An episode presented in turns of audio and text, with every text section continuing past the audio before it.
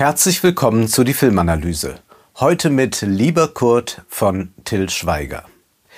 Rainer Werner Fassbinder und Theodor Fontane, Lucchino Visconti und Thomas Mann und jetzt Till Schweiger und Sarah Kuttner. Ich denke, es ist wichtig, dass sich Regie und literarische Vorlage in irgendeiner Weise auf Augenhöhe begegnen. In den ersten zwei Minuten von Lieber Kurt scheint es wieder so wie immer zu sein in einem Till Schweiger Film. Sofort fällt das Lieblingswort Bumsen und Till Schweiger zeigt uns auch seinen Allerwertesten. Später wird auch noch der Satz fallen, ich glaub, mein Schwein pfeift und man fragt sich an dieser Stelle, tut Till Schweiger das eigentlich nur, damit die Kritiker sich aufregen? Aber etwas hat sich hier dann doch verändert. Sicherlich erkennt man auch diesen Till Schweiger Film schon von weitem, denn es gibt wohl sonst keinen deutschen Film, der einen englischsprachigen Vor- und Abspann hat. Und ja, auch dieser Film ist wieder zu 100 Prozent aus Baumwolle. Longsleeve, Birkenstock und Sepiafilter dürfen natürlich nicht fehlen. Dennoch ist etwas Neues festzustellen. Früher waren Til Schweigers Filme stark plotorientiert. Eins folgte aus dem anderen. Ausführlich wurde dann auch über zwischenmenschliche Beziehungen diskutiert. Das gibt es in Lieber Kurt auch noch.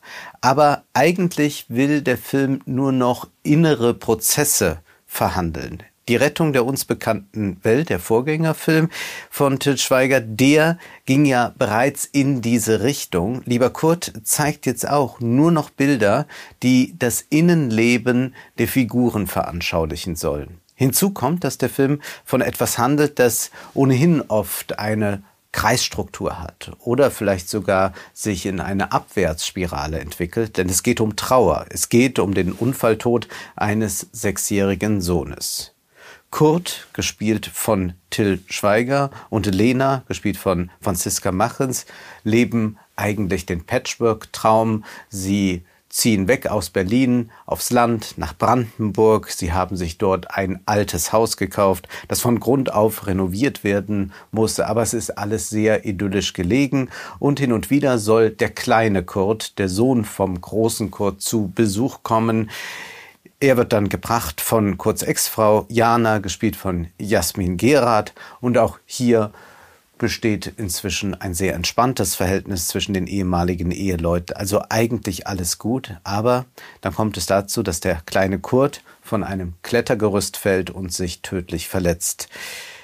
Es beginnt dann für den großen Kurt, für Jana und Lena eine schwere Zeit. Der Film springt zwischen der Gegenwart der Trauer und den Erinnerungen an gemeinsame Ereignisse hin und her. Kurz Ex-Frau hat eine Werbeagentur, dort arbeitet auch er als Werbetexter. Ökonomische Probleme gibt es keine, aber natürlich emotionale Probleme. Eingenommen wird immer wieder die Perspektive von Lena, die ja von außen auf das Geschehen blickt, wenn gleich sie auch Teil des Ganzen ist, aber sie ist nicht die Mutter von Kurt. Fast immer greift Schweiger auf einige gute Schauspieler ja in seinen Filmen zurück. Und dass das gute Schauspieler sind, erkennt man natürlich besonders gut in schlechten Filmen. Man erkennt an schlechten Rollen die Qualität eines guten Schauspielers. Das gilt für Franziska Machens, das gilt aber ganz besonders für Peter Simonischek, der den Vater von Kurt spielt. Jede Rückblende dann mit dem kleinen Kurt ist angelegt auf eine kleine Pointe hin. Immer nach dem Motto, Kinder können ja so witzig sein, wenn sie Worte in den Mund nehmen, die eigentlich noch gar nicht so altersgemäß sind oder Witze erzählen, die noch nicht altersgemäß sind. So erzählt dann der kleine Kurt von einem jungen Mann, der klingelt und sagt, guten Tag, Herr Fischer, ich möchte gerne mit Ihrer Tochter fischen gehen. Und der Herr Fischer sagt, nun, ich heiße gar nicht Fischer, ich heiße Vogel. Und der junge Mann sagt, ja, aber ich wollte ja noch nicht gleich mit der Tür ins Haus fallen. Das sind so die Pointen, die immer und immer wieder im Film gesetzt werden und sonst einige Drolligkeiten mit dem kleinen Sohn. Das Prinzip ist bekannt und erprobt und es funktioniert bei einem Publikum, das sich jeden Tag aufs Neue wundert über eigentliche Selbstverständlichkeiten.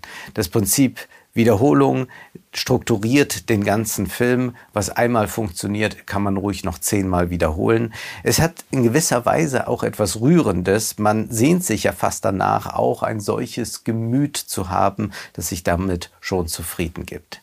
Deshalb sind Till Schweiger Filme in der Tat die ultimativen Spiegel eines großen Teils der deutschen Gesellschaft. Bevor wir die Ästhetik näher betrachten, lohnt es sich aber auch ideologische Veränderungen zu konstatieren. Mag Schweiger mitunter krude Ansichten bei Instagram posten und mögen seine früheren Filme stets einen repressiven Touch gehabt haben, mit klar umrissenen Vorstellungen von Familie und Geschlechterrollen, so hat sich dies mit die Rettung der uns bekannten Welt schon gewandelt und diesen Weg setzt lieber Kurt nun fort. Ganz selbstverständlich erzählt der große Kurt dem kleinen Kurt eine gute Nachtgeschichte mit zwei schwulen Prinzen. Später werden die einzigen verabscheuungswürdigen Charaktere im Film als homophob markiert. Auch die Geschlechterverhältnisse sind interessant. Die Ex-Frau von Till Schweiger ist der Chef und auch Franziska Machens spielt eine emanzipierte Frau, spielt eine Frau, die intellektuell mindestens auf Augenhöhe rangiert. Man kann natürlich sagen, das ist doch alles selbstverständlich, was wir da sehen und man kann auch hinzufügen, ja, so sollte es sein, aber in gewisser Weise ist es ja nicht so, dass das Till Schweiger Publikum als ungeheuer progressiv einem vielleicht in den Sinn kommen mag. Und wenn man sich ansieht, wie zum Beispiel ein aktueller CDU-Parteitag verläuft, welche Reden da gehalten werden, dann muss man schon sagen, Till Schweiger steht fast an der Speerspitze des Fortschritts erklärte ein machohafter Till Schweiger in Keinohrhasen und Zweiohrküken noch die Figur des Frauenverstehers zu seinem Widersacher, ist nun auffällig, dass der Film den therapeutischen Diskurs sehr ernst nimmt. Es sind immer Therapeutinnen im Übrigen, auf deren Rat Kurt stets hört. Es gibt zwar auch einen wütenden und einen gewalttätigen Kurt, doch richtet sich die Gewalt entweder gegen die, die es wirklich verdient haben, oder die Gewalt richtet sich vor allem gegen sich selbst, aus Verzweiflung über den Verlust. Ich kenne im Übrigen keinen Film, in dem Männer so ausgiebig und so viel weinen wie in Lieber Kurt. Till Schweiger dürfte inzwischen in Sachen Tränen Liv Ullmann Konkurrenz machen. Auch sollten wir, wenn wir über dieses Dekorative des Films sprechen, nicht vergessen, dass das sehr stark eigentlich immer mit der weiblichen Sphäre konnotiert war. Das ist natürlich eine sehr stereotype Zuschreibung, aber die wird ja in Filmen durchgängig gemacht. Denken wir zum Beispiel an Hangover, wo die Männer allesamt fremdeln mit der Welt der Frauen und das wird dann auch dekorativ hergestellt, wenn diese Hochzeitsgesellschaften mit den weißen Hussen versehen sind und dann diese Männer sich dadurch bewegen, die sich da eigentlich gar nicht heimisch fühlen. Das ist bei Tischweiger völlig anders. Er geht geradezu aus in die, äh, auf in dieser weiblich konnotierten Sphäre. Es ist nicht der Protagonist allein, sondern auch sein von Peter Simonischek gespielter Vater und der von Heiner Lauterbach verkörperte Nachbar, äh, die als Männer mit Gefühlen erscheinen. Da gibt es äh, einen Dialog zwischen Vater und Sohn, wo sie sich die Liebe einander gestehen und ganz offen über ihre Gefühle sprechen. Kurzum, äh, der Vorwurf der toxischen Männlichkeit, wie man es heute gern nennt, der kann hier wahrlich nicht erhoben werden. Und es gibt auch eine wirklich sehr gute Szene. Das ist die zwischen Simonischek und Machens, wenn der Vater von Kurte also seiner ähm, ähm, seiner Schwiegertochter äh, in Spee sagt, das, was jetzt vorgefallen ist mit dem kleinen Kurt, es wird nie nicht passiert sein und dass sie darauf achten soll, dass sie nicht verschwindet in dieser Trauer und dass sie sehen muss, dass sie überlebt, vielleicht sogar ohne Kurt, denn Überleben habe etwas Egoistisches. Das ist ein sehr unsentimentaler Gedanke und äh, die beiden versuchen natürlich auch dann danach alles zu tun, damit es nicht so ist. Aber es ist doch sehr interessant, dass man zumindest diesen einen nicht so sentimentalen Aspekt im Film einmal so deutlich äh, da zutage treten sieht und das ist dann auch formidabel gespielt. Erstaunlich ideologisch ist auch, wenn wir an die früheren Till Schweiger-Filme denken, da wurde wie selbstverständlich in den größten SUV gestiegen, den es überhaupt gab, um dann in die Landschaft zu fahren. Hier hat Kurt einen Marketing-Pitch und er will einer Firma zeigen, wie man jetzt eigentlich junge Menschen erreicht und was interessiert junge Leute.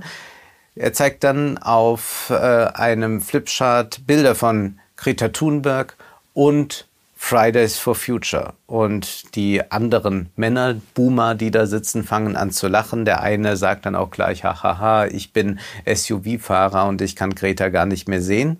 Und Kurt hält dann eine höchst emotionale Rede. Es geht um die Zukunft unserer Kinder. Sein Kind lebt schon nicht mehr, wenn wir schon lange nicht mehr da sind. Also es wird tatsächlich äh, diese individuelle Sache, man würde doch alles für sein Kind tun, mit dem Klimadiskurs hier verbindet. Man kann das natürlich alles ein bisschen schlicht, äh, schlicht finden, aber es ist doch erstaunlich, äh, wie sehr äh, sich Till Schweiger hier ideologisch wandelt. Man kann auch sagen, er passt sich einfach dem Zeitgeist an, aber doch das festzustellen ist nicht unwichtig. Peinlich berührt allerdings ist man noch immer, wenn im Film über Sex gesprochen wird.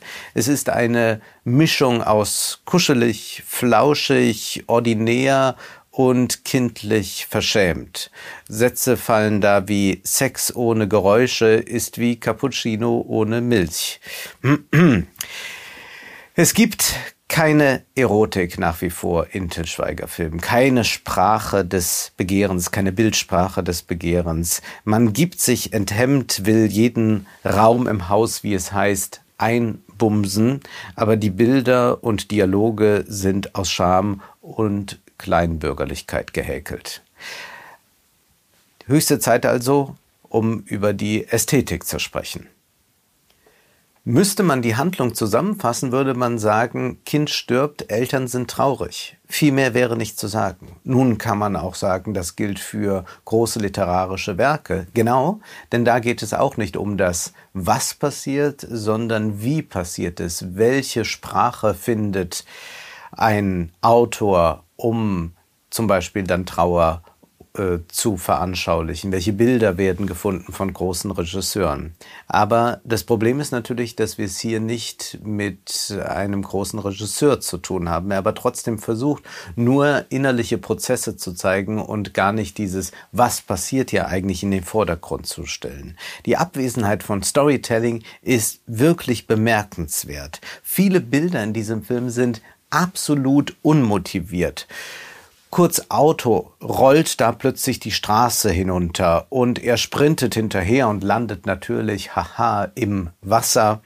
Wir haben zuvor nicht gesehen, äh, ob Kurt vergessen hat, die Handbremse äh, anzuziehen. Äh, das wird dann nachher nochmal in einem Dialog nachgetragen. Auch haben wir überhaupt nicht gesehen, dass Kurt mit dem Auto angekommen ist. Oder wir befinden uns äh, in, äh, an der Ostsee in einer Episode.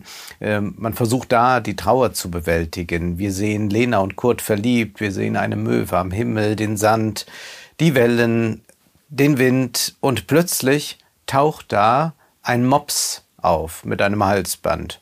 Man weiß nicht, woher kommt er, warum ist er da, aber er passt irgendwie schön ins Bild. Man kann so ein paar Bilder mit ihm machen, Lena und Kurt, nehmen ihn mal auf den Arm und dann verschwindet der Mops wieder und er wird nie wieder gesehen. Till Schweiger hat Instagram mit seinen Filmen vorweggenommen. Aber diese Ästhetik hängt ja selbst manchen Influencern inzwischen zum Halse heraus. Deswegen ist gerade diese App Be Real so beliebt, die versucht, diese Instagram-Ästhetik zu unterlaufen. Nun, was hier eigentlich versucht wird, ist, mit Bildern Emotionen zu erzeugen. Und was man hier machen möchte, ist, wie es so gern heißt, die richtigen Knöpfe drücken. Aber es sind natürlich Knöpfe, die nun sehr, sehr dick sind, sehr groß sind und wo man wirklich mit der vollen Hand einfach so drauf toucht. Denn subtil ist hier in diesem Film überhaupt nichts. Es ist auch absurd zum Teil, was da inszeniert wird. Also der kleine Kurt geht in eine Schule, aber unterrichtet wird natürlich nicht im Klassenraum, sondern auf einer idyllischen Wiese und der Lehrer sieht aus, als sei er von Willem Busch gezeichnet worden. Dann gibt es Regentänze in Pfützen, Klecksereien mit Wandfarbe und immer wieder Blüten und Blätter und Kornfelder und Kornfelder und Kornfelder. Würde man statt in Zeitlupe die Bilder in Normalgeschwindigkeit zeigen, wäre der 136-minütige Film schätzungsweise nur noch halb so lang. Was hier eigentlich produziert wird, sind so typische Stockfotos, die man dann sich raussuchen kann. Suche Paar im Kornfeld, äh, suche Tanz im Regen und dann wird das angezeigt. Lena und Kurt sehen sich dann auch noch die Fotos, die bei ihrem Ausflug an die Ostsee entstanden sind, nochmal selbst an. Also wir sehen hier auch noch, wie Instagram rezipiert wird. Es erinnert natürlich auch an die neue künstliche Intelligenz Gens DALI, die es möglich macht, äh, automatisiert Fotos zu erstellen. Und man fragt sich, wann wird es bald möglich sein, automatisiert Till Schweiger Filme herzustellen? Denn wo die Handlung dann so zum Verschwinden gebracht wird, wo eigentlich nur noch einzelne Affekte, Emotionen geweckt werden, da kann man auch überlegen, ob das nicht wirklich eine KI gleichermaßen übernehmen kann. Der Film tritt deshalb auch so unglaublich auf der Stelle. Er wiederholt einfach immer wieder, weckt ein Gefühl, das er schon zehnmal geweckt hat, aber warum nicht noch einmal? Es ist in gewisser Weise dieses Instagram-Prinzip. Dieselben fünf Weisheiten in Variationen jeden Tag auf neuen Kacheln zu lesen, immer wieder diese Bilder, immer wieder diese Hochzeiten, wo alle nochmal äh, mit Zöpfen in so weißen Laken rumrennen und man weiß nicht, was führen die da eigentlich auf. Äh, äh ist das eine Reinszenierung von Midsommer oder erinnert das uns an dunkle Zeiten aus der Geschichte? Es ist alles sehr eigenartig, was wir da tagtäglich präsentiert bekommen. Aber auch da stehen wir auf der Stelle, wie dieser Film es auch tut. Der Film will das Thema Trauer ernst nehmen, doch Till Schweiger hat natürlich dafür eigentlich keine Bilder. Und das verbindet ihn mit den Influencern, es verbindet ihn mit den Plattformen wie Instagram oder Pinterest angehäuft werden Gemeinplätze, die Emotionen aus zweiter Hand erzeugen, wo aber die wahren Gefühle keinen Ausdruck finden. Der Film erzeugt eine ästhetische Klaustrophobie, sodass wir nur schauen, aber nicht sehen. Das war die Filmanalyse mit Wolfgang M. Schmidt. Ihr könnt den Podcast finanziell unterstützen, entweder unter www.paypal.me-filmanalyse oder unter der in der Beschreibung angegebenen Bankverbindung. Vielen Dank.